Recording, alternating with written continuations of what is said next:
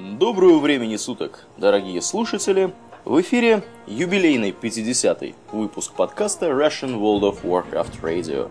С вами постоянный набор его ведущих, Паладин и Домнин. И Ауралиен. Спасибо, Домнин. Ну, несколько у нас лукавая здесь цифра. На самом деле выпуск, конечно, не 50-й, фактически. А я уже не знаю какой, потому что у нас э, несколько выпусков, насколько я припоминаю, не записывалось. Конкретно три выпуска не записывалось. То есть, как бы, физически выпусков меньше. Вот. А с учетом того, что у нас еще был, э, в общем-то, пилотный, вот, там количество вообще поддается исчислению с большим трудом. Ну, мы будем считать, что это 50-й выпуск, тем более, что должен быть именно 50-й по логике своей, потому что предыдущий был 49-й, ну, как бы тут из песни слов не выкинешь. Итак, с новостями у нас по-прежнему не густо, поэтому мы решили, раз уж у нас такая знаменательная дата, плюс ко всему, решили мы вспомнить былое. И вспоминать былое, наверное, мы начнем э, с э, вспоминаний того, как вообще зарождался Вов. Ну, не знаю, насчет того, что как зарождался Вов, стоит ли об этом что-то говорить. Может быть, стоит. Потому что я-то, в принципе, не очень осведомлен на эту ну, тему. давайте поговорим о том, что было в самом начале. А, в самом начале, я имею в виду не то, как началась вселенная, но, собственно, а, собственно, начало World of Warcraft. Значит, началось все у нас когда? В 2005 году, да? В 2005? Нет, даже раньше началось. Как Мне кажется, что началось и, и, изрядно, изрядно пораньше. Изрядно пораньше началось все это а, сейчас скажем точно. Дожили. Сейчас мы, мы уже сами не помним.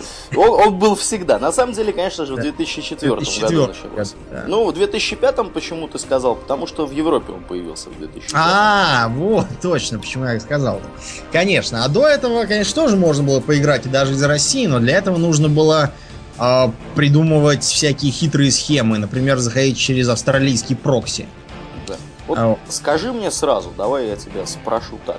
Ты в каком примерно году к этому делу начал приобщаться? Причастился я в 2004 году. Как ага. только я поступил на, на первый курс, ну не как только, а как бы уже после первой сессии, наверное. Э, потому что дело это было в конце зимы. Ну, вышел он... Э, То есть ты, ты, вот скажи мне так, ты играл где? На, на пиратке на какой? Да, я начинал с пиратки, потому что я тогда был нищ, беден. Вот, и я вообще плохо понимал, как это все такое э, работает, как там надо платить, сколько, поэтому я играл на пиратке. Мне посоветовали, ну не посоветовали, а просто сказали, как это делается, и дали дистрибутив в институте. А, понятно. А пиратка, она была по образу и подобию, соответственно, боевых вововских серверов, ну, образца 2000, знаю, 2000 наверное, 4 года. Да, потому что она, она была безлюдной, э, страшно глючной, и там ничего не работало, но в целом можно было посмотреть на то, что что там делается. А версию клиента не помнишь ли? Нет, ты чего? Вы там... Хотя бы, Я хотя даже бы не знал, как, что такие бывают на версии клиента. Ну, я думаю, что это, скорее всего, она начиналась с единички, потому что это была ванила. А у нас версию клиента принято э, мажорную версию увеличивать на единицу при релизе аддона какого-либо. Вот. Соответственно, считайте сами, почему у нас сейчас пятая версия. Потому что, понятное дело, было 4 аддона. Ну и, соответственно, первая, первая версия, она была первой. Понятно. Ну, расскажи вообще, вот как вот я знаю, что у тебя память хорошая. Да, да. Дело в том, что у меня к тому времени уже был определенный опыт игры в мой РПГ. Я играл в э, условно-бесплатную игру RuneScape, которая, по-моему, до сих пор живет. Правда, она уже потерпела смену графического движка на более новый. Потому что тогда она выглядела как похождение человека-колобка. Э, RuneScape была, в принципе, не то чтобы очень мой РПГ, потому что там не было, ну, по крайней мере, в бесплатной версии, Э, гильдий, партий там всяких. Там, но там при этом были толпы народу, можно было ходить. Был даже один групповой квест, который надо было делать обязательно с другом, иначе там ничего не получилось бы. А вот. Там было ПВП в отдельной зоне, там был крафтинг. Можно было ловить всяких рыб, раков и жарить и продавать. Можно было э, копать руду. И я помню, что я себе за три дня копания руды нажил туннельный синдром. Потому что там, чтобы чего-то копать, нужно было э, постоянно тыкать. И я, наверное, себя чувствовал так, что с удовольствием бы лучше взял кирку и копал бы сам, чем тыкать и тыкать. Я потом писать ничего не мог из-за больной руки. То есть, короче, пока жилу не истыкаешь, она не исчерпается, да? Да там она вообще не исчерпывалась, ничего. То есть там было просто несколько месторождений, там много жил определенных металлов. Толпа народу стоит и тыкает по ним. Тык, тык, тык, тык. И вот так. Единственное, что многие тыки ничего не давали. А вот, поэтому нужно было тыкать долго и упорно. Так, погоди, а они, они тыкали, вот мне интересно просто, они тыкали по очереди или, или как-то вот там тыкнешь и получишь гарантированно что-либо, да? Нет. Вот ролл какой-то. Нет, ну это там зависело от кирки, от э, уровня, от прочего. Ну, в смысле, общем... к тому, что стоящие рядом люди не мешали тебе. Да нет, не мешались. А, понятно. Я такого не помню, по крайней мере. В общем, э, у меня уже был определенный опыт, но он был скорее такой полу... полу... не знаю... Э, в общем, неполноценный он был. Ни тебе гильдии, ни тебе рейдов там каких-нибудь. И сколько ты пр просидел на пиратке на такой? На пиратке? Ну, я не так уж много сидел. Я выше... Я дальше помню... Э, играл это все за эльфов. Я, не, я помню, что не забирался дальше Ашенваля. Ага. Вот. Так что, ну, мне просто становилось очевидно, что дыры, глюки и баги, они совершенно все портят. Плюс тогда постоянно было чем другим еще за ним позаниматься. А вот на нормальный я перешел где-то через год, когда у меня появилась работа, у меня появились деньги, а самое главное, что работал я э, на территории торгового центра Черемушки, а там очень много всяких магазинов с играми. И 1С там был, и просто там всякие. И в том числе там изо всех дыр э, просто лезла реклама WoW. Ну, я и подумал, что почему бы и нет деньги-то есть, тем более, что я плохо себе понимал, куда их девать. А вот, э, и для чего вообще нужны деньги? У меня же никогда в жизни ни копейки не было до этого. И купил я, правда, первая, первая покупка у меня вышла не очень, потому что мне продали э, комплект без, собственно, игрового кода. Вот, я поэтому 10 дней пробегал с помощью триал аккаунта, а дальше мне пришлось идти купить еще один комплект. А вот. Я помню, что один из них я тебе презентовал вместе с купленным кодом. Да, было такое. У меня вот. до сих пор валяется коробка о четырех дисках CD-шных. Есть... Да, это были темные времена, это да, все было это... на, на тоннах CD-дисков. Я помню, что был эпизод, когда они все это запихнули на один DVD, а теперь вот я даже не знаю, продают ли они вообще это все дело на дисках, на физических. Если продают, то кто это покупает? Да, кто это? Ну, коллекционное, может, какое-нибудь издание там есть, но у меня, честно говоря, какие-то сомнения на эту тему. Ну, такое подозрение, что сейчас в электронном виде все в основном приобретается, закачивается. И это правильно. Вот. А тогда было, да, 4 диска, красивая коробка такая, мне ее жалко выкидывать, она до сих пор у меня где-то лежит. А у меня тоже лежит вон наверху. Вот. Э, на, на ней там нарисован, значит, нарисована физиономия фиолетовая, эльфийская какой-то. И гном с ружьем. И гном с ружьем, да, нарисован. Очень бодро. Книжечка прилагалась. Как там чего, как чего писать в чате, объяснялось для чайников. Да. Вроде меня. Очень забавная такая книжица была. Ну, в общем, я поразился. Я как человек, который до этого, скажем так, не особо имел дело с лицензионной продукцией, а тем более лицензионной продукцией такого уровня, я был поражен в самое сердце, потому что э, красивая коробка, книжечка, там диски, все дела, все это с качественной полиграфией. Э, в общем, это было в диковинку. Вот, ну да, Сели мы с тобой играть, я помню. Я помню, что да. Причем сели мы играть, когда ты у меня жил тогда, помнишь? Да, да. Ты я... с ноутбуком приехал и с роутером поставил, и мы вдвоем сидели играли. Причем, кстати, было очень смешно. Мы э, периодически выясняли, как у нас пинг. Когда ты пошевелишь своего персонажа и смотришь, как, через сколько секунд он шевельнется у меня. А где-то получалась одна секунда разницы. Да? Ну... Вот, мы бегали, да, в партии, мы играли-то эльфами. А вот, э, играли, прошли там, по-моему, опять же, Дашин Валь, а дальше ты уехал просто. Ну да, да, да. А дальше я не помню, я играл дальше. Дальше ты некоторое время не играл. Ну Вот. Я вместо этого, ну, я тоже особо не играл, а потому что у меня деньги да, кончились. А потом у меня деньги появились к лету. Я решил, дайте-ка я еще сыграю, и тогда я впервые решил, что я все играю за эльфов и за эльфов. Все время. Дайте-ка попробуем что-нибудь другое. За гнома, да еще и за гнома паладина, чтобы...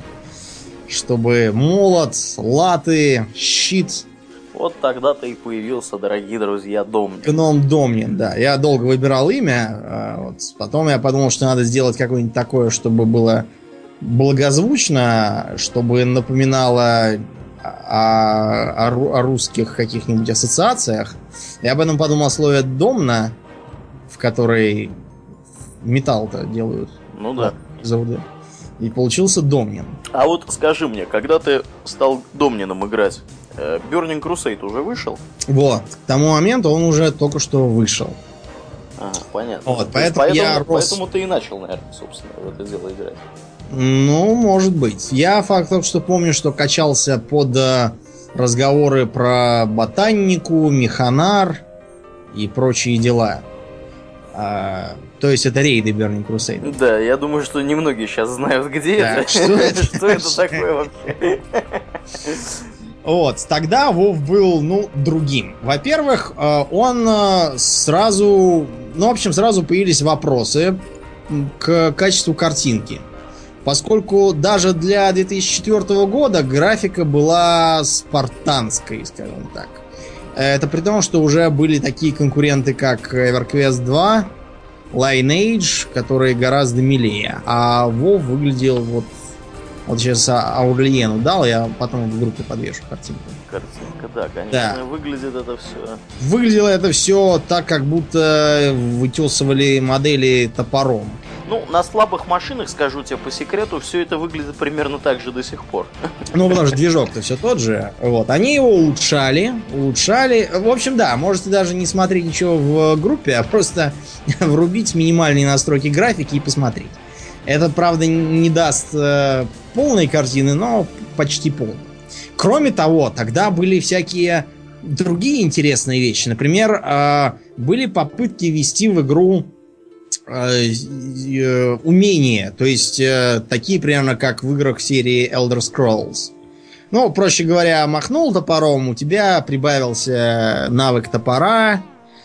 Если вы там с 10 и до 30 уровня бегали в основном с топорами, а на 31 вам вдруг выпала отличная булава, то приготовьтесь, в этой булавы ни по кому не попадете. Ну, надо сказать, что такая ситуация сохранялась достаточно долго. Да, это многие, наверное, помнят даже. По-моему, вот боюсь соврать, где, где они это все дропнули. Может быть, не с выходом ли катаклизма они вообще это все дропнули. Может быть, даже и раньше. Я что-то уже, а да. может быть, это- чуть раньше, да. Да, это уже как-то стало восприниматься. Потому что я почему помню это, потому что я делал квесты на то, чтобы там не квесты, а ачивки на то, чтобы э, значит прокачать максимум для всех классов оружия. Там было, был такой ачивмент, что нужно там всякие топоры прокачать, какие-то там еще что-то, всякие, не Ну знаю, да. мечи и так далее. Ну, В общем, на это был ачивмент, и потом этот ачивмент благополучно пропал. И плоды моих трудов, можно сказать, вылетели в трубу. Вот, и, в общем, я не сказать, что был сильно доволен, но на самом деле, наверное, это правильно, потому что э, если тебе в рейде валится оружие, которое у тебя не прокачан навык использования, ну, как бы... то надо идти искать ближайшего бабуина и а, отрабатывать на нем удары. Ну да, да, пока, пока не надоест. Причем там э, вся, вся эта процедура, чтобы от нуля и до максимума все это проделать, занимала там, мне кажется, не один час. Да, да. Но с другой стороны, там после определенного количества, после определенного количества очков навыка, там уже, в принципе, было Ну не да. так Ты критично. начинал попадать там уже хотя бы... Уже чаще, да, чем каждый второй раз. Так что уже можно было, в принципе, идти делать квесты, а там оно само прокачается. Ну да, а на нуле ты не попадал вообще никак. Никак, да. Ты При этом, кстати, э, иногда бывало так, что когда в пылу боя там нифига было не видно от сполохов и лагов, а ты мог понять, что тебя обезоружили, потому что у тебя вдруг начинало качаться, качаться рукопашный бой. Кстати говоря, да, такой тоже навык был. Да, да, да, рукопашный бой. Да. Э, Я не знаю, для чего это было, но, вероятно, не знаю, может, они планировали каких-нибудь э, класс боксеров ввести, там, или, может быть, монаха планировали тогда же какого-нибудь. Монаха, не так. рукопашника. Ну, я помню, как я вот эти вот навыки прокачивал. Для паладина, мне кажется, это было очень просто на, на тот момент. Нужно Ну, было... паладин тоже толстый. Да, и- да, да. Нужно это было найти монстра примерно вот своего уровня, начать с ним драку, вот, и идти пить чай, там, кофе или другой какой-нибудь. изредка так подлечиваться, там, врубать Холли Лайт. Ну да, да. Иногда, раз минут в пять, наверное, не чаще. Вот, потому что, серьезно, это все происходило с такой низкой скоростью, что просто караул был. Помню, Что касается- максимальный да. навык, кстати говоря, 400 был, если кому-то это Да, о чем-то скажет. так- Так что, наверное, это было что-то вроде, э, действительно, наверное, конец, конец э, Лич Кинга, начало э, катаклизма. Я так это подозреваю, когда это все исчезло в конечном итоге. Ну, расы были уже всем знакомые, только не было, разумеется, всяких гоблинов, оргенов, э, дринеев, кровных эльфов э, и этих. И все. рыб, да. Да. А все остальные были. Даже мурлоки были. Кто? Мурлоки. А, мурлоки, да, они были каждое 1 апреля. Мурлоки обещали вести мурлоков и показывали скриншоты. Ага. Вот. А что касается раз, то игра, в общем, была довольно новаторская в этом ключе, потому что в большинстве ролевых игр, как онлайновых, так и оффлайновых, например, делать, э, ну, допустим, там э, полурослика воина это признак большой дурачины. А Вот. И одновременно орки магии, они много не наколдуют. Э, Я припоминаю там, как, э, как это было в э, ранних играх по ДНД, там вообще с- э, заклинали не трогать ручной редактор персонажа, чтобы случайно не сделать вообще нежизнеспособного персонажа. А Вов это все решительно отринул. В нем можно быть вообще кем угодно, и главное, чтобы вам нравился класс. А раса это так, косметический вариант. Ну да. А, Единственное, что там были всякие позже вырезанные фишки, например, у нежити а, был иммунитет к страху и вообще к контролю почти ко всему, который был на разум заточен. Потом Мгм. с а, расширением PvP составляющей это было сочтено за страшный дисбаланс и выкинуто. Классы Мгм. тогда старались сделать так, чтобы они были э, уникальны. То есть мы, да, мы понимаем, что танк, скажем, друид и танк паладин это разные танки, и лечить их надо по-другому, по-разному. Ну и ожидать тоже. Ну и танковать ими надо по-разному. Ну да, я просто с точки зрения целителя уже. Ну, ну да, да, естественно. А начинал я как танк, да. Ну, просто потому что я прочел э, в интернете, ну, везде-то писали, что как раз тогда паладинов, когда я подрос более-менее, как раз тогда паладинов э, сделали нормальными танками. Э, это было одно из обновлений Burning Crusade. И все почему-то ломанулись не в танки, а в целители, которых тоже сделали нормальными. Но я решил, что в таком случае я лучше буду в конкурентной борьбе э, с точки зрения более дефицитного танка выступать. Ну да, и не прогадал, потому что танки, насколько мне известно, до сих пор Пос- последними встают, так сказать, в группу. Looking for group. Итак, э, воины тогда были практически единственными э, надежными танками и основными танками. Потому что, конечно, были еще друиды, но с ними там были разные проблемы, э, которых у воинов не было. А паладины вообще-то они котировались как танки.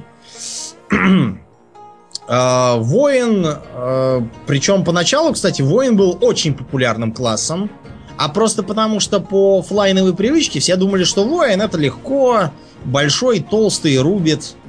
Э, Дело просто в том, что, например, в ролевках 90-х годов и начала 2000-х выбор класса часто был на, вместо выбора сложности.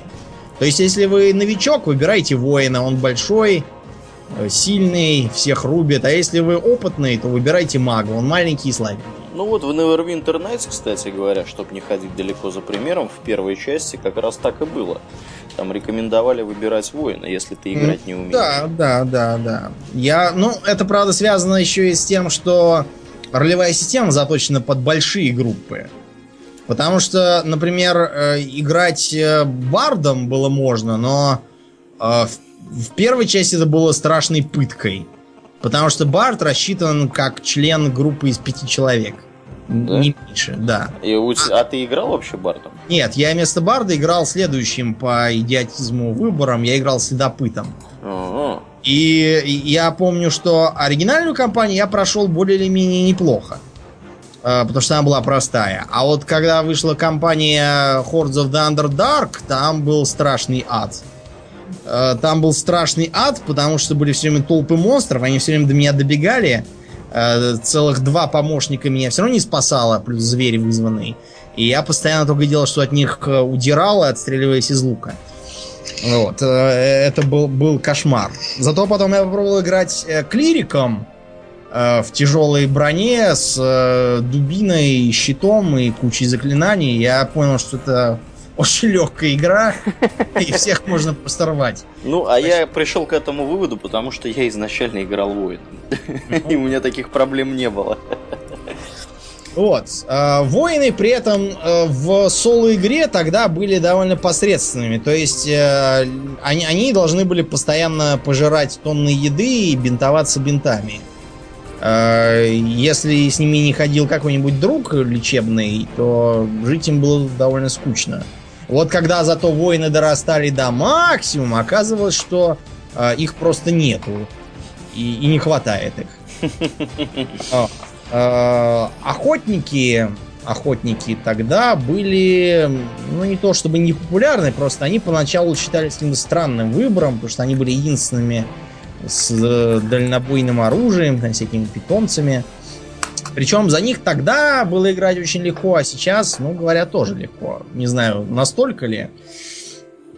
Разбойники. Разбойников были толпы. Ну, наверное, потому что это был удобный класс для соло. Да, потому что, как бы, маскировка, плюс ко всему, это был очень удобный класс для ПВП. Потому что маскировка, опять же. Слушай, а ПВП, оно вот изначально было? Изначально были ПВП миры, да. То есть это не так, как в Дьябло нам вот обещают, нет. обещают и нет, не делают? Нет, там все было сразу.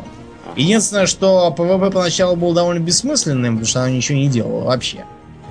То есть, единственное, конечно, можно было утешать себя тем, что ты сокращаешь количество э, охотящихся на зверей и собирающих ресурсы на своей территории. Э, это было единственным утешением. И так было до тех пор, пока, по-моему, в мае, да, в мае, кажется, или в, в апреле-мае, в общем, точно это было. Там было два небольших патча. А в апреле-мае 2005 ввели честь. И тут же разгорелась знаменитая война за Таррен Милл. Ну-ка, ну-ка, давай, расскажи. А, я, я-то вообще не в курсе. Таррен Милл это локация в Хиллсбрадах. Сейчас уже, конечно, те, кто пришел после катаклизма, они не помнят. Каково там было, они не застали еще Саус Шор, Южный берег. А мы помним, как тогда было на Южном берегу. Ну, ты не обобщай, я не настолько старый ну, игрок. Да, да. В общем, э, в э, как это по-русски называется, не помню, Hillsbrad Foothills, в общем. А, то, что, то, что к западу от Нагорья Арати. А, дело в том, что там было и альянсовское поселение, и ордынское. Причем они были близко, в отличие от других э, локаций. И э, там вот буквально там метров было 200, наверное, между ними, между фермой Tarren Mill и э, городком Саутшор. И вот там царила постоянная резня. Туда просто приходили и целыми днями только и резались. А все потому, что за честь давали ценные, ценную броню, которую иначе было трудно добыть. Война за Таранмил бушевала месяцами до тех пор, пока не э, появился Варсон Галч, ущелье боевой песни. Но об этом позже. В общем, разбойников были толпы из соображений ПВП и соло. И я тоже играл разбойником. Э, прибавляя, так сказать, к общей массе поначалу. Э, священники были основными целителями. То есть были опять же друиды э, и паладины, но паладины не котировались, потому что они... Ладно, я про паладинов отдельно скажу. Но у друидов просто было меньше маны, и поэтому маноэффективно было взять священника. Вот. Друиды были ценны скорее тем, что их было довольно много, опять же. Вот. Сами друиды, почему их было много? Потому что, во-первых, универсальность. А, хотя танковали они не очень хорошо, лечили тоже не очень хорошо, ДПС или более-менее. Вот. Зато у них, опять же, было преимущество в ПВП из-за той же невидимости. Вот. Во-вторых, у них было преимущество в соло, опять же, из-за невидимости, плюс из-за умения самого себя лечить. Uh, у них был ценный, uh, ценный буст, лапка, Mark of the Wild. Угу. Вот. Самый лучший буст был на то время. Uh, и еще важно, у них была беговая форма на 30 уровне. Сейчас э, это непонятно людям. Ну и зачем нужна эта беговая форма на 30 уровне? А затем, что тогда лошадей давали на 40 уровне. При этом стоили они страшных денег по тем временам.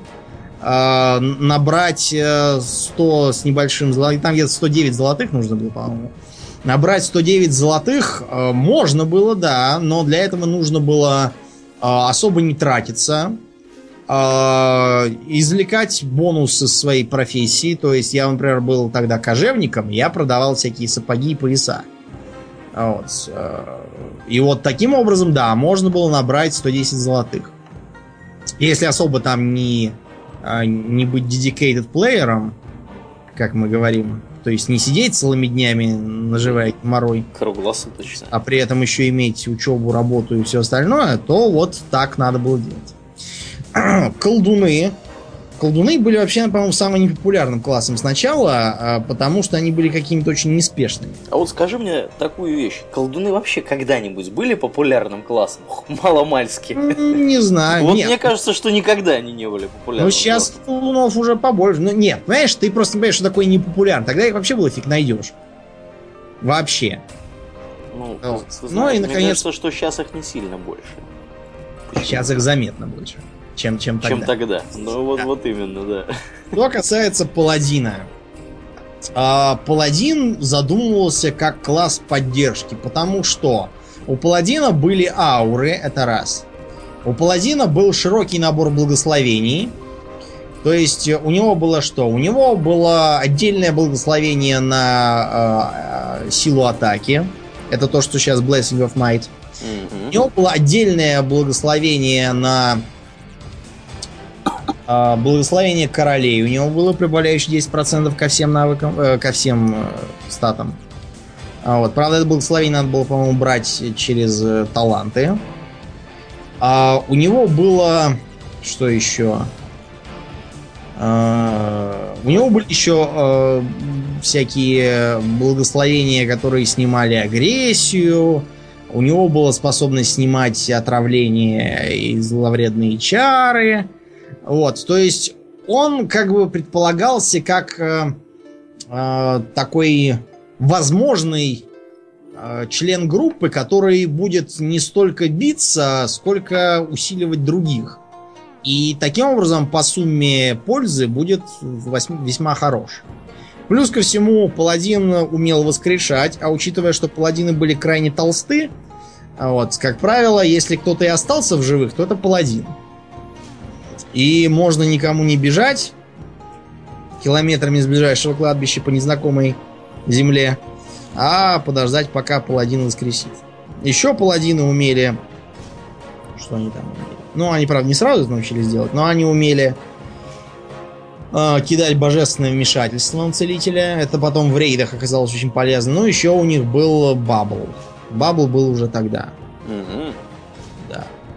Вот. такое вот было. То есть за паладина играть было с одной стороны э, приятно тем, что тебя очень трудно убить, э, с другой стороны получалось, что тебе самому других убить не очень-то просто. Даже если ты вкладывался в ветку возмездия, это все равно тебе особо ничего э, фундаментального не давало. Вот. Так что паладин был вот такой. А что касается ПВП, там паладины вообще, э, знаете, как их брали? Вот на битву в ущелье боевой песни паладин брался так. А, его ставили около флага, вот, чтобы он стоял там, периодически э, делал consecration на землю, чтобы вычислять невидимок. Э, и если на флаг нападут, не давал его унести. Э, вцеплялся мертвой хваткой, как бульдог, э, и звал на помощь остальных. Потому что паладина старались в ПВП не бить, понимая, что это бесполезно с точки зрения затрат времени и, и, и результата. А, вот. Старались от него просто убегать. Поэтому паладин повисал мертвой хваткой на плечах и, и, и мешал убежать, пока не, не прибыла остальная часть команды. А молот уже тогда можно было кидать? Да, да, кто же мешал. А, ну, тогда Я да, тогда это вполне, вполне рабочая была модель. В остальном паладин в ПВП, честно говоря, ничего ценного не имел. Единственное, чего э, чего его могло утешать, наверное, то, что на него никто особо старался не нападать, э, памятуя о том, что это будет долго и не гарантированно.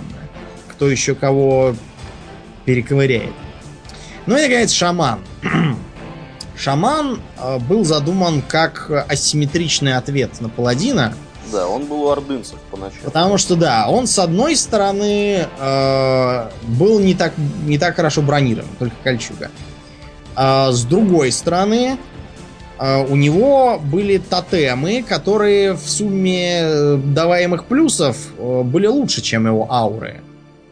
И, и даже если складывать благословение, там не факт, что тотемы окажутся хуже. А, с другой стороны, а, паладин с этой аурой бегает. И раз наложив э, благословение, ему больше не надо о них беспокоиться. А, с другой стороны, кстати, а тогда, чтобы наложить э, благословение массово на весь рейд, угу. нужно было иметь при себе специальные предметы расходные. Это, наверное, и для паладина, и для священника, например. Священник должен был таскать с собой свечки. Эти свечки тратились на массовые благословления. А иначе надо было благословлять вручную.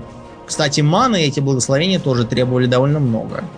И могло быть так, что вручную особо не наблагословишься. А, вот. А, при этом, кстати, благословения действовали довольно недолго. Там сколько действовали? 5 минут, что ли? 10? Да коротенькие были. Коротенькие. Ну, это никакие не так, как сейчас полчаса это все действует. Нет, они действовали минут 5-10, я не помню точно сколько. Вот. И э, с... поэтому получалось, что шаман должен либо постоянно бегать вокруг этих своих тотемов, либо постоянно ставить их заново. Вот. Э, потом у шамана была ценная беговая способность, такая примерно как у друида. Но зато у паладина был практически бесплатный конь. Правда, это первый конь радовал, а вот второй бесплатный конь оказывался нифига не бесплатным. Э, чтобы добыть, я уже, наверное, говорил об этом разок, но повторю. Чтобы паладину добыть себе коня на 60 уровне, нужно было э, дать, э, сколько там, 150 или 200 золотых за какую-то чашку в церковь. Э, нужно было принести э, арканита. А арканит это, это... Сейчас уже никто не знает, что такое арканит. Короче, арканит это трансмутированный металл, типа плутония, то есть не встречающийся в природе. История? История и аркановых кристаллов, да. А, нужно было бежать в ну, этот самый, в Dire Maul, как он там сейчас называется, опять забыл. Короче, город бывший ночных эльфов, где сейчас огры, древние и прочее. Там надо было убить э, железного древня и поймать призрак этого коня бегающего. О, это тоже, да. Это еще. я сделал, помнится, взмолившись на площади «Помогите кто-нибудь», и пришел тоже гном-паладин, сказал, что он там, по-моему, неделю с этим возился и поэтому поможет. Мы с ним съездили и по-быстрому все сделали. Вот. А дальше нужно было какой-то корм для лошади и узду для лошади добыть. А потом надо было идти... А, но за этим надо было идти, кстати, в Стратхольм еще. За кормом, по-моему, для лошади.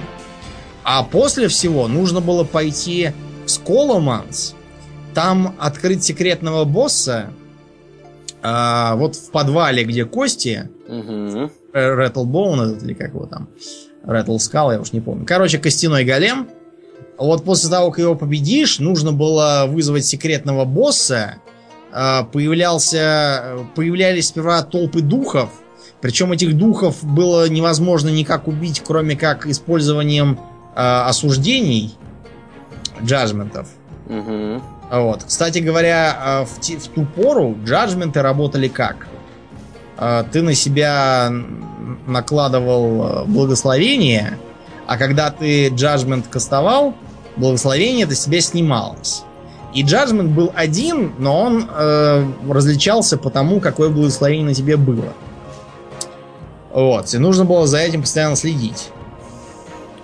В общем, нужно было там с ними сперва побиться, потом появлялся наконец этот рыцарь смерти. Нужно было убить рыцаря смерти. И потом, когда ты его убил, на его бегающего коня уже можно было применить вещи, и тогда ты наконец-то получал этого самого чарджера. И э, да, это было страшное дело. Команда уже к этому моменту говорила, ну все, все, получил своего коня, давай пойдем дальше, надоел ты уже. Да, я, Да, я это- застал еще эти приключения веселые. Эпопея. Целая эпопея. Ну, зато, надо сказать, конь, конечно, был понтовый. Да, по сравнению с обычным конем, это был просто 5. Да, да. Конь был понтовый. Ну, ну, собственно, на этом все, все и заканчивалось его преимущество Да, в том, ну, что он был понтовый. Вот, никаких других особых не было плюсов. Единственный плюс, который я извлекал, будучи паладином, заключался в том, что я мог ездить там на 20% быстрее за счет ауры. Ну вот, а так больше ничего не было сверхъестественного. Да, да, вот такие-то были страшные времена. А, При этом тогда еще а, в игру ломанулись толпы народу, а, которые раньше не играли в мой РПГ, типа нас. Угу. И не представляли там, что такое танк, что там такое хилер, что такое инстанс, как туда ходить. Я, например, за данжены а, поначалу принимал вообще все подземелья, в буквальном смысле, которые попадались по дороге. А, помнишь тот, а, ту э, спальную гробницу друидов на Тильдрасиле, в которой еще надо было внизу изловить дух а, застрявшего в медвежьей форме друида? Да, да, да. Там еще с кого-то лут какой-то падал редкий, и приходилось нарезать круги по этому. Поэтому. Да, да. Причем там было заблудиться, как два пальца. Да, да, Мы да. там целый вечер бегали. Мы там ходили несколько раз, и я только, по-моему, раз на третий более-менее запомнил, куда нужно идти, чтобы прийти куда надо. А Это при том, что я еще в пиратке туда ходил, и я по идее, должен был помнить. Это вообще, конечно, более, более бредово запутанного подземелья я не видел, наверное, в игре. Вот. А я помню, как впервые я попал в настоящий инстанс. Причем там тогда, понимаете, даже нельзя было просто взять, нажать кнопочку, и опа, ты попал уже туда, и там у тебя и танк, и, и 33 удовольствия, и беги, знай, руби. Чтобы попасть э, куда-то, я помню, надо было сперва брать квесты. Причем квесты не сидели и не ждали тебя в подземелье. Квесты надо было брать в городах, причем в разных городах, иногда даже на разных континентах.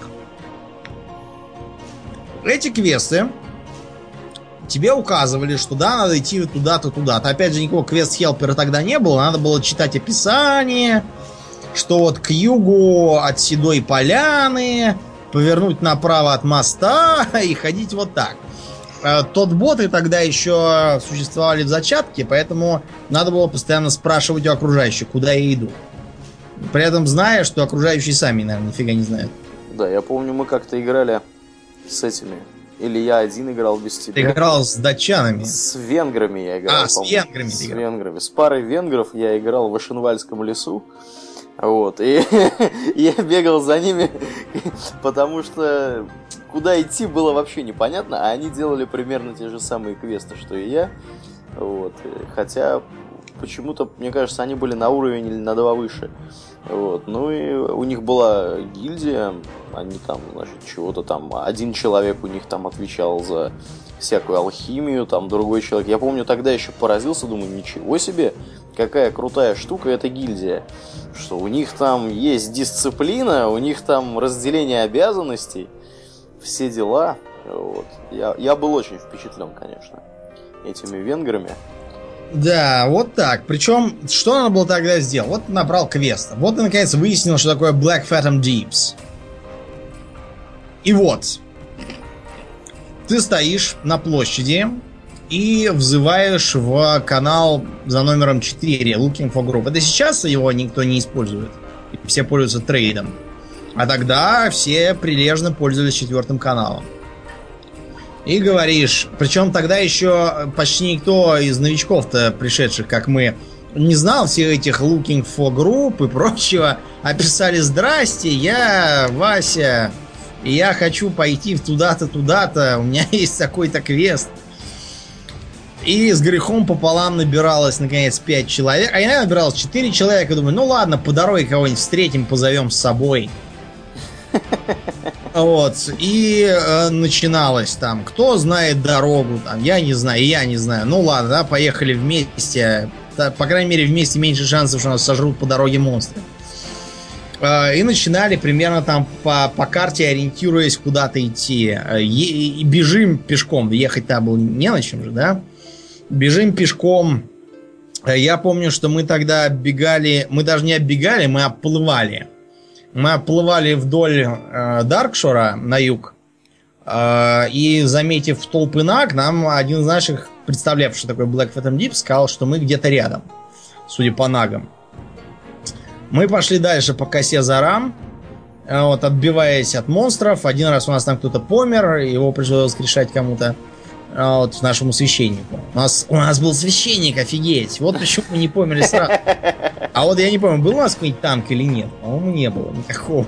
Не было никакого танка, а, да. В общем, э, добрались мы, наконец, до храма. Я поразился, что вот храм. Мы полезли вниз. Мне говорят, прыгай вниз в воду. Я прыгнул вниз в воду. Думаю, господи, какой большой. Мы уже в инстансе. Они говорят, нет. Э, пошли дальше. Идем какими-то коридорами. А там страшные монстры. Причем уровни уже э, все оранжевые. Да, да, да, да, да. Да, сатиры там всякие. Там Первый все... раз на публику производит впечатление сильное. Я тоже да, был впечатлен. Я говорю, мы уже в инстансе. Они говорят, нет, не в инстансе, молчи. Э, дошли, смотрю, какой-то портал. Я говорю, ух ты, смотрите, портал. Что это? Они говорят, это инстанс, заткнись уже наконец. Вот, пошли в инстанс, я смотрю, опа, какой-то загрузочный экран. Я думаю, все. А, я, я побывал в инстансе, уже можно пить водку. Вот, и, и мы, я помню, дошли даже до того места, где там большой, э, большой водоем, там надо еще нырять. И мы даже убили ту э, нагу, которая там колдунья была какая-то. А, а черепаху, черепаху вы убили? Нет, до черепахи мы в тот раз не дошли. Не дошли до, до черепахи я дошел в следующий раз, когда я уже был умудрен опытом. А, мы дошли до черепахи. Я помню, что мы померли на орках-культистах. Да, это был такой опыт, знаете, стра... Причем а, вот сейчас это непонятно, потому что тогда а, тогда нельзя было просто взять и сказать, ща, подождите, я в город сгоняю, починюсь. Тогда нельзя было просто так взять и, ой, танк ушел, давайте нового позовем. Вы, вы отправляетесь вот прямо в, а, в дальнюю дорогу. Причем до этого Black Phantom Deeps добираться было э, для, для кого угодно каторгой. Потому что он был далеко. И плюс ко всему он для маленького уровня, туда, поэтому коней-то нету. Вот, и это было страшное дело. А потом, я помню, я попробовал... Попробовал батлграунды, которые уже тогда были, и были уже более-менее приличные. Battleground меня тоже поразили. Uh, Capture the Flag. То есть то, что появилось впервые в Quake в 95 году. Нужно было реально бегать и как будто вот в спорте чего-то там делать и достигать каких-то целей. Страшное дело а, тебе давали за это очки какие-то. И за эти очки, я помню, я себе купил фиолетовые сапоги. А, причем, чтобы купить сапоги, нужно было ехать в Ашинваль, а в Ашинвале ехать в самую глушь, и в этой самой глуши там вот, э, собственно, все это и продавалось. А просто так взять и купить в городе было нельзя. А потом, я помню, я получил квест, который нужно было где-то в, в Штормвинде, в Штормграде, в смысле, э, делать, сдавать, в смысле. Какое-то там письмо надо было передать местным друидам в разрушенном ныне парке. И вот я э, ориентируясь исключительно на советы окружающих, которые сами там, наверное, нигде не были, и на примерное понимание по карте, я сел на корабль в Даркшире и поплыл в неизвестность. А корабли тогда, кстати, были без команды. Плавали как летучий голландец. Да, При... ну-ка. А, кстати, почему это так было? Расскажи. А потому что там был какой-то баг из-за uh-huh, этого. Uh-huh. И получалось, что корабли то проваливались, то еще чего-то. И э, сперва, чтобы этот баг как-то перебороть, даже э, просто сделали перенос телепортом. То есть ставили типа мужика с какой-то лодочкой, ты с ним поговорил, и опа, попал уже куда надо. Но потом это починили, и оказалось, что надо было просто выгнать всю команду. А вот, корабли стали плавать как летучие голландцы. Потом команду ненадолго вернули, потом опять убрали и, и э, нормальные сделали, по-моему, только уже ближе к катаклизму. Вот. И приплыл я в Минитильскую гавань, ныне затопленную. Я слез, таращить стал глаза на э, непонятные гномии всякие конструкции, на гномов на самих я их видел впервые в жизни живых. Вот. И я, опять же, посмотрев по карте и спросив у окружающих, пошел по дороге. По дороге меня чуть не съел крокодил, я от него еле убежал. Я бежал, бежал, бежал, думаю, господи, что это я все бегу и бегу, а дорога никогда не кончается.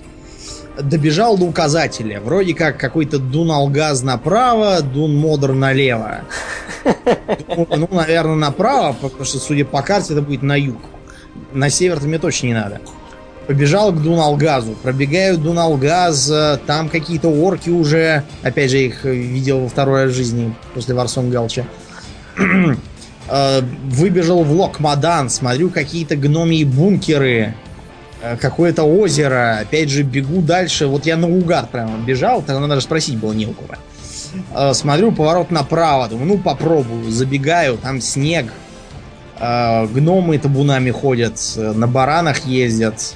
Ну, думаю, по крайней мере, я где-то близко. И опа, я вижу, открывается мне картина ворот Айрон Форджа. Я туда забежал, спросил у людей, мне говорят, садись на трамвай, он тебя довезет. И сел я на трамвай, и доехал, и вышел я в Штормграде, и тоже поразился ему. То есть там совершенно был не похож на эльфийские города. Вот так вот было, да, в старые времена в старые времена. А еще мы сегодня, чтобы не сильно увлекаться ностальгией, мы еще должны рассказать кое-что из лора. Ну да, за нами должок, так сказать. Дело в том, что мы в, по-моему, позапрошлом, что ли, основном выпуске рассказывали о том, как э, бывший шаман Нержу, э, некоторое время сотрудничавший с Пылающим Легионом и потом их предавший, попытался открыть э, после событий второго Варкрафта новые порталы, чтобы увести приверженных себе орков в новые миры. Портал он действительно открыл, но кончилось это тем, что Дренер не выдержал давления и раскололся. Нержу успел прыгнуть в портал, но вместо новых миров по другую сторону его ждал Кильджеден, э, текущий глава Пылающего Легиона. В лапы к демонам Нержул и угодил. У Кильджедана было, э, было даже несколько причин избавиться от Нержула сразу. Сразу как и от неоправдавшего ожиданий, от предателя и прочее. Но дело в том, что у Кильджедена уже созрел план Б на тему Азерота. Э, анализ причин поражения э, Орды во Второй войне натолкнул его на следующие выводы. Орков подвела излишняя самостоятельность и амбиции. Поскольку, давайте вспомним, что было переломным моментом во Второй войне. Битва Арати. Когда э, войска Оргрима Думхаммера пытались решительным штурмом взять Стромгард, бывшую столицу империи Аратора. им бы это удалось, если бы не одно «но». Помнишь, какое «но»? М, Не помню. Но звали Гульдан. Противоречия между Гульданом и Думхаммером возникли не в тот раз, а еще до этого. Дело в том, что Гульдан был тем, кто заменил сбежавшего Нержула на посту Верховного Колдуна. А это рождало вредное двоевластие в глазах Думхаммера. Поэтому э, он, узнав о том, чем на самом деле занимается темный совет Гульдана, почти весь его перебил. И заодно убил э, знаменитого вождя Орды Блэкхенда. Черную руку, то есть. Э, Black Hand был, откровенно говоря, вице-председателем фунта. Э, Вождь из него был исключительно подсадной. Оргрим внес в гладкую и логичную схему совершенно ненужный хаос. А второй хаос внес сам Гульдан, когда в разгар наступления против Стромгарда он вдруг взял и увел э, подчинявший, ну не подчинявшись, а просто уважавшие его кланы э, Сумеречного Молота и Стормриверов. Э, Каноничного перевода на русский нет, поэтому уж придется так по-английски. В неизвестном направлении, на кораблях. А наступление Думхаммеру придется срочно сворачивать и вообще отходить от Стромгарда, потому что в мгновение ока он сам оказался в уязвимом положении совершенно голым флангом. А, Он стал готовить отступление обратно в Азерот и попутно отправил небольшую флотилию по следам Гульдана. Выяснилось, что Гульдан решил, э, ну, как это и предполагалось изначальным планом, до убийства Магна Медива, э, найти могилу Саргераса, затопленную, поднять ее из-под воды и, собственно, выпустить самого повелителя Пылающего Региона.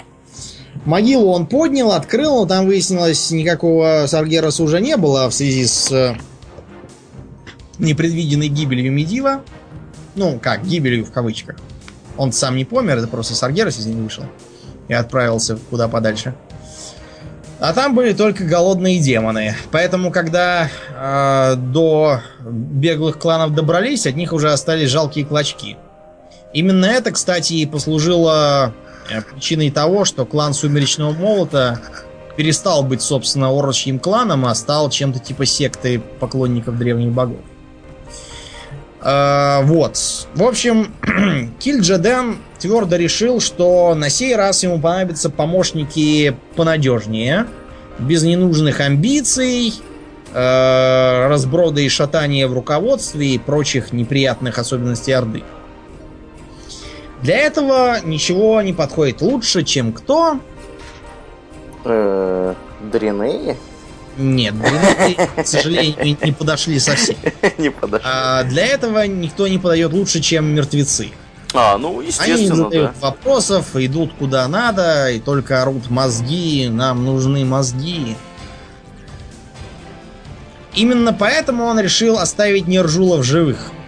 Просто потому, что э, нежить это хорошо, но сама по себе она ни на что не годна, слишком тупая и бесполезная. Ей нужен хороший э, командир. Причем этот командир должен быть сведущий в магии и вообще во многих вещах. В том числе и знать кое-что про Азерот. А, к сожалению, под руками никого удовлетворяющего этим критериям не было, кроме, собственно, Нержула.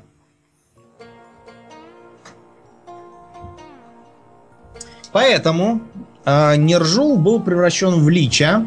Если кто не знал, Лич это то, что у нас называется Кощеем. Э, то есть э, мертвый маг, душа которого заключена в э, некий предмет, называемый филактерией. Для нашего Кощея Бессмертного это был, была игла. Игла в яйце. в яйце, в Да. зайце, в гробу. А гробов Да, там... так, Да, гроб на дереве, деревьев там тьма, и все в гробах. Гробов, да. А вот. Нержула же заточили в доспех с мечом. Мы все видели этот и меч, и доспех. После чего его запаяли в глыбу льда, а, чтобы избавиться от необходимости транспортировки, и просто сбросили на север Азерота. А, Там он а, врезался в ледник а, и стал с помощью своей магии постиг- э, так сказать, достигать своих коварных целей. Первыми пропали все ближайшие поселения людей, какие там были в Райкулу, тогда еще не пробудились. А, а потом он столкнулся с империей Неруб. Нерубы это одна из ветвей, отколовшихся э, от империи Акиров, второй веткой из которых являются всем известные Киражи э, из Селитуса. Так вот, а, Империя Неруб оказалась крайне опасным противником, и в э, отдельные моменты казалось, что Нержул проиграет. Но э, тогда он догадался до создания мясных големов, и с их помощью сумел отбросить пауков, а потом и всех их, ну не всех, но почти всех их подчинить себе, захватив в том числе и их столицу, Азджол Неруб.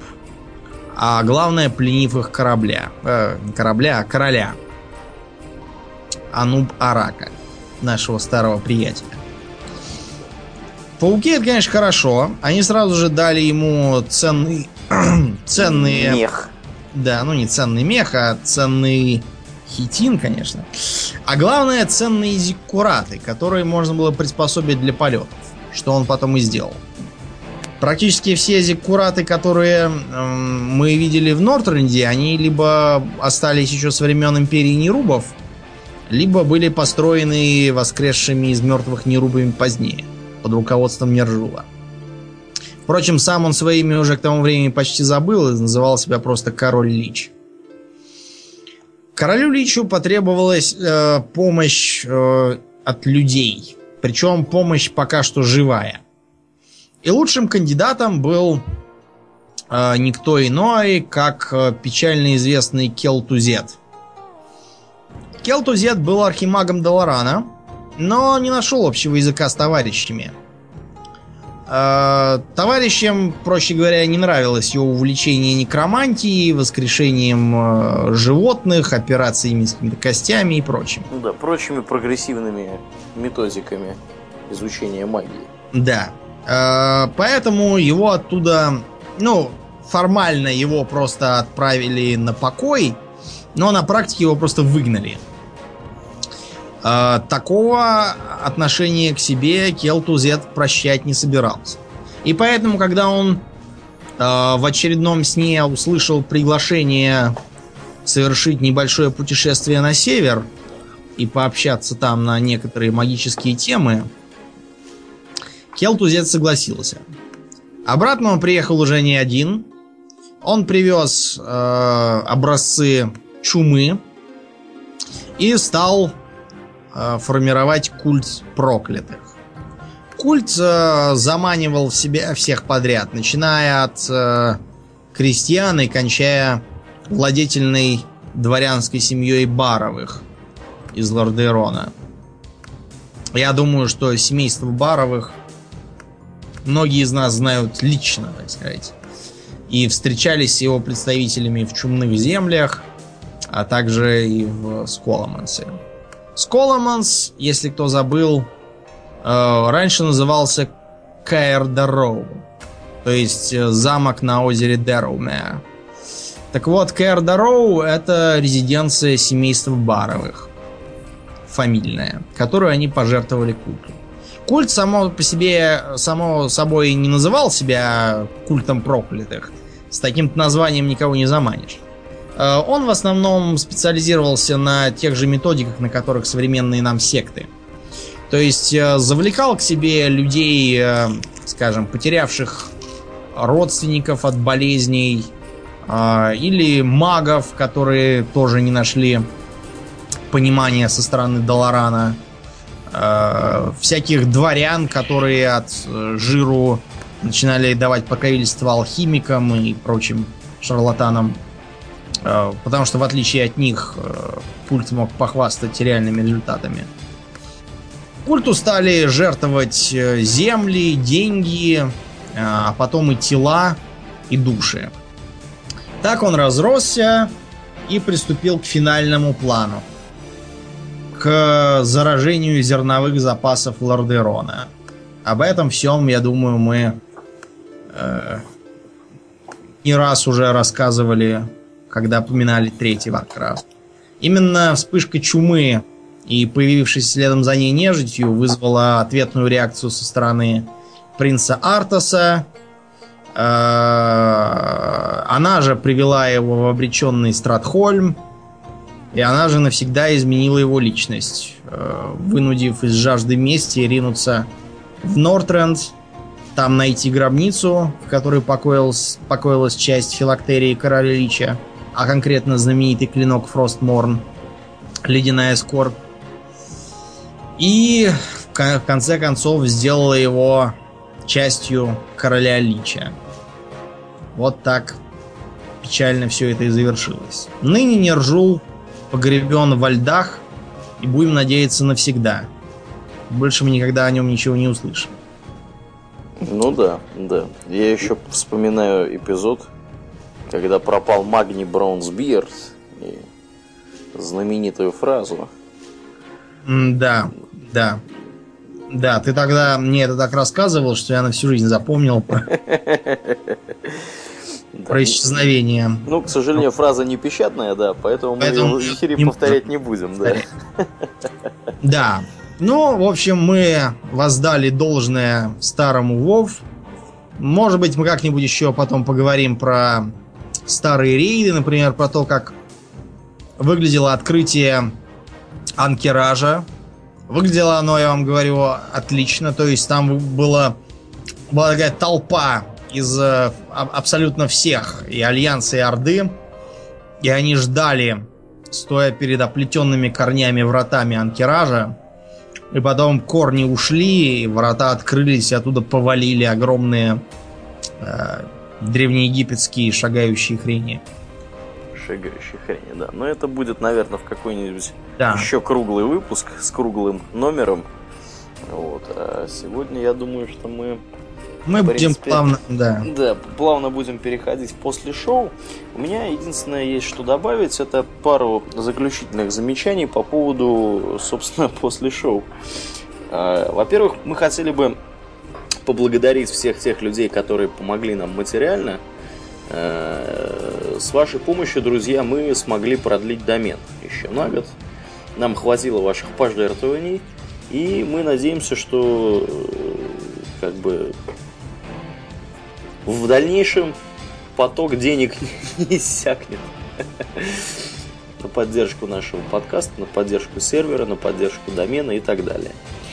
Э, теперь мы планируем начать кампанию по сбору средств на э, выделение нашего после шоу в отдельный подкаст, поскольку мы пришли к выводу, что э, очень много людей слушает наше после шоу и даже ждет зачастую после шоу больше, чем основной выпуск. А, может быть, мы будем записывать после шоу в каком-то более другом формате. Может быть, это будет происходить чуть чаще, чем раз в две недели. Опять же, выбор тем мы оставляем за собой полностью открытый. Мы э, единственное, что мы не обсуждаем, по-моему, это политику всякую, да. И, в общем, наверное, этим ограничиваемся. Да, Поэтому... то есть мы, мы в теории можем что? Мы можем, допустим, э, поговорить о некоторых жанрах, не только игр, а, скажем, и фильмов. Вот, например, я в последнее время увлекся нуаром. Ну, то есть я не всегда увлекался, это видно по, по моему внешнему виду. Вот, но в последнее время я просто сел и стал смотреть соответствующие фильмы. я понял, что что это все взаимосвязано с очень многими играми, со многими книгами, а также со многими явлениями реальной жизни.